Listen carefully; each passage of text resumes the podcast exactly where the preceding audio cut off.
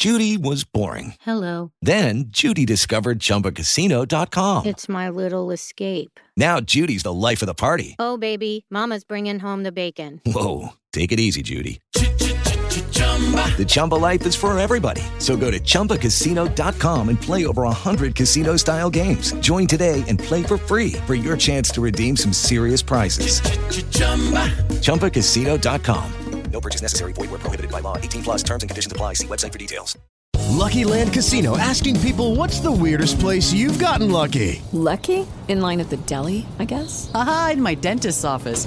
More than once, actually. Do I have to say? Yes, you do. In the car before my kids' PTA meeting. Really? Yes. Excuse me, what's the weirdest place you've gotten lucky? I never win and tell. Well, there you have it. You can get lucky anywhere playing at LuckyLandSlots.com. Play for free right now. Are you feeling lucky? No purchase necessary. Void where prohibited by law. 18 plus. Terms and conditions apply. See website for details.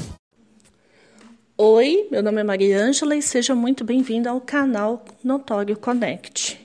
No vídeo de hoje, eu vou trazer para vocês a suposta carta psicografada da Elisa Samúdio, onde ela afirma que o corpo dela está em rio. Então, como vocês devem estar sabendo, a vidente Shaline Grazik, eh, que ficou conhecida por fazer várias é, previsões sobre celebridades e tal, ela divulgou no seu perfil no, do Insta uma suposta carta que teria sido psicografada por Elisa Samúdio, que foi morta em 2010, na qual a Elisa afirmava que o corpo dela estaria em um rio, né? E eu vou trazer essa carta para vocês, que a carta tem bastante detalhes do, do ocorrido e tal. E segundo essa suposta carta, a Elisa relata que ela foi enforcada por um dos envolvidos no crime e depois, como eles não sabiam o que fazer com o corpo, né?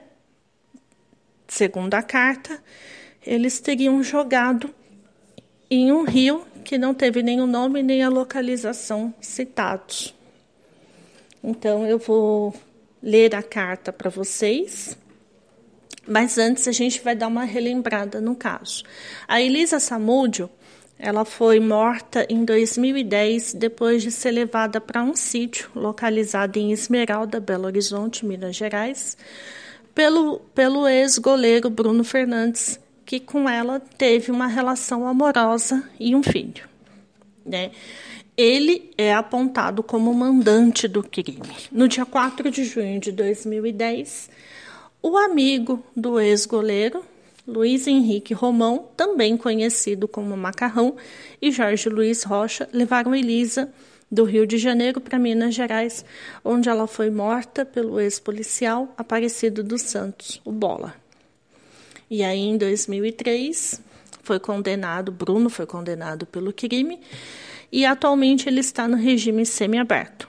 Já Marcos segue no sistema prisional e em 2012 Luiz Henrique foi sentenciado e cumpre a pena domiciliar.